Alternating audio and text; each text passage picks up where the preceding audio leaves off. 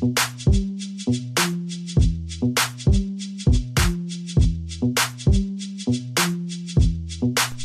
c'est Philo. Bienvenue pour le débrief du Grand Prix de Hongrie, un Grand Prix de Hongrie où il s'est passé pas mal de choses durant tout le week-end. Mais Max Verstappen est toujours le numéro 1. Il remporte une neuvième victoire sur 11 Grands Prix et surtout Red Bull enchaîne une douzième victoire consécutive si on compte la course, la dernière course de la saison 2022 à Abu Dhabi.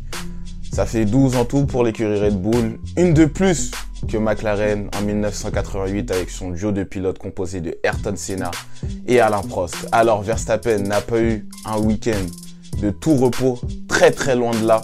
Il a été bousculé euh, lors des qualifications avec la pole position, la 104e pole position euh, du septuple champion du monde britannique, Lewis Hamilton.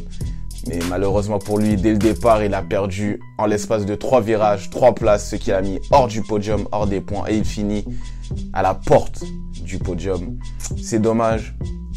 Ce qui est sûr, c'est que Verstappen l'a très clairement dit, le week-end jusqu'aux qualifications n'a pas été comme il fallait, même s'ils ont introduit euh, notamment cinq modifications et notamment euh, une euh, à la sortie du bord du plancher, à la, sortie de la fuite du, bord du plancher, à l'arrière de la monoplace, sur le train arrière de la monoplace. Voilà, ça n'a pas, ça n'a pas fait, ça ne l'a pas fait lors des qualifications, mais lors de la course, dès le premier virage, grâce à la vitesse de pointe de la Red Bull RB19, ça l'a très très bien fait. Il a été énorme, tout simplement. Voilà, il a mangé la concurrence, comme d'habitude. Euh, il a souffert de sous-virage et de sur-virage euh, lors du week-end jusqu'à la course où ça s'est très bien passé. Bien sûr, il fallait analyser la dégradation des pneus, surtout qu'on était sur un format spécial lors des qualifications. Je vais y revenir plus tard. Et ce qui est sûr, c'est que Max Verstappen est toujours là, 9 sur 11. Il devrait remporter le Grand Prix suivant à Spa-Francorchamps. Qui peut l'arrêter, sincèrement? Alors McLaren, c'est un deuxième podium consécutif via son pilote Lando Norris. Alors Lando Norris, voilà, ce qu'il fait, c'est très très bien. Il rapporte encore plus de points et offre une plus large avance à son écurie, mais également Oscar Piastri, hein, malgré sa cinquième place. Ils offrent de gros gros points euh, face à la concurrence, notamment celle d'Alpine. Lando Norris sur ces circuits, sur un circuit du Hungaroring, où les virages sont lents, euh, très peu de virages rapides, où il faut une monoplace qui soit bien équilibrée et qui dans les virages soit très stable. C'était la préoccupation majeure de Lando Norris. Il avait dit lui-même à Silverstone, c'est un, circuit rapide où, il y a très peu de virages lents, où on est quasiment en pied au plancher euh, durant toute la longueur du circuit. Là, c'est un circuit totalement différent. Il fallait une confirmation ce week-end et elle l'a été. Alors maintenant, on va revenir sur la stratégie de McLaren qui a été d'arrêter Lando Norris en premier au détriment d'Oscar Piastri. McLaren se justifie en disant que Hamilton pouvait potentiellement rattraper Lando Norris. Donc ils ont préféré faire arrêter en premier le Britannique et le choix à payer puisque par la suite, lors du dernier relais, l'Australien Oscar Piastri était en manque de performance et perdait beaucoup de temps, des dixièmes voire des centièmes de seconde, qui faisait revenir Hamilton, qu'il a par la suite dépassé pour obtenir cette quatrième place.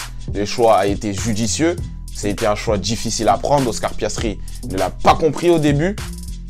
Et bien sûr, on favorise toujours celui qui est devant. C'est comme ça, c'est la règle en Formule 1.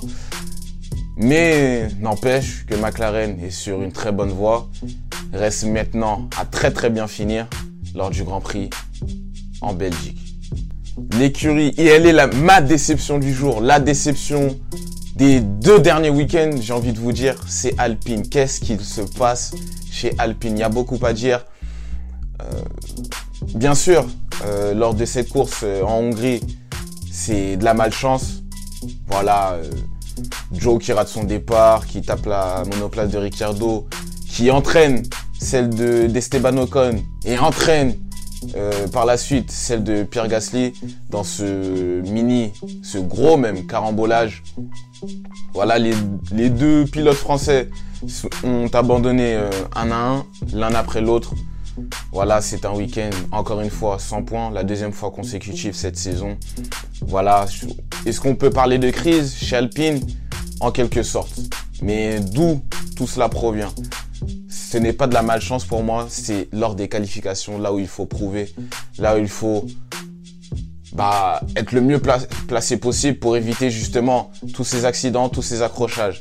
Là, il partait Pierre Gasly à une 15e place, Esteban Ocon à une 12e place. Ce sont des résultats bien en deçà de leur euh, objectif.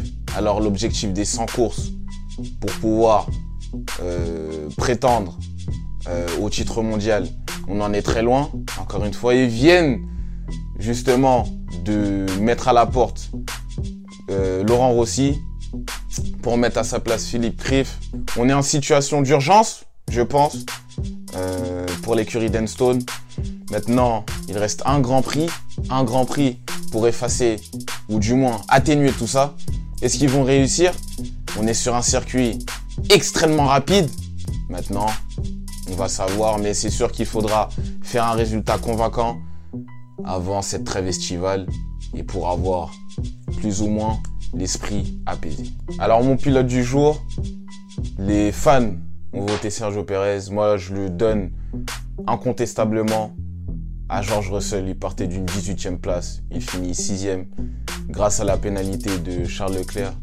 George Russell, ce qu'il a accompli, c'est beau. Faut le faire. Surtout sur un circuit où il y a beaucoup de trafic. Faut le faire. Il l'a fait.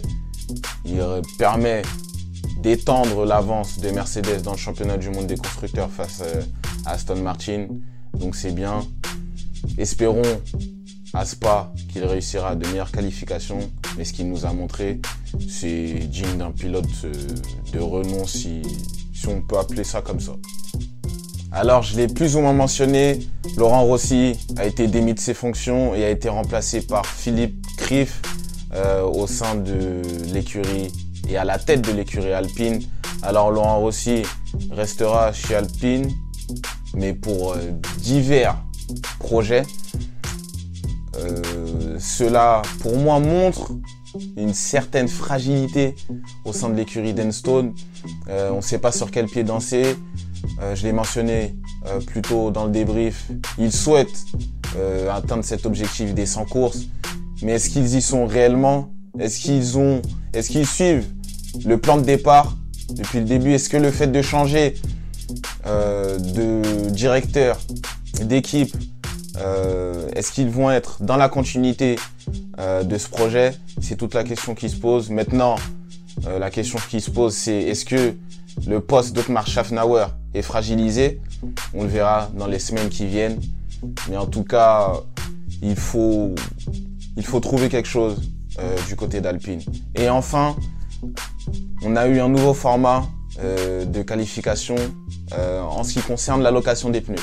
Alors, les équipes, normalement, dans un week-end habituel, euh, doivent amener 13 euh, jeux de pneus.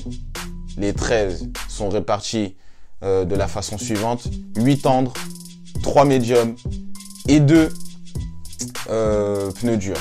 Là, elle a été réduite, cette allocation de pneus, à 11 avec 2 trains de dur 4 de médium et 4 de tendre. Alors cela permet non seulement euh, bah, d'émettre euh, moins d'émissions de carbone et donc que les frettes soient moins, moins conséquentes, et de l'autre, euh, pousser les, les, écuries à opter pour diverses stratégies lors de la course. Alors, certains sont pour, d'autres sont contre. Ça gâche le spectacle euh, selon Max Verstappen et Lewis Hamilton. Ils ont moins de temps de roulage lors des essais et euh, bah, les fans n'en profitent pas. Mais d'un autre côté, euh, ça nous a donné des surprises en qualification, comme la cinquième position obtenue par Guan Yu Zhou et Valtteri Bottas une septième, place sur la grille des départs. Ça ne s'est pas concrétisé. Mais bref, après, tout s'est remis dans l'ordre lors de la course du dimanche. Alors, ce format va être remis à l'ordre du jour lors du Grand Prix euh, de Monza euh, au mois de septembre. Et à la suite de ça, on va savoir si euh, ce format va être mis en place de façon pérenne euh, lors de la saison suivante et ce qui amène un autre débat également euh, au sujet des pneus et des couvertures chauffantes. Pardon. Si on doit les mettre en température, si on aura toujours la possibilité de les garder en température avant chaque course ou non. Donc il y a plusieurs euh, choses à voir du côté de la FIA et de la Formule 1.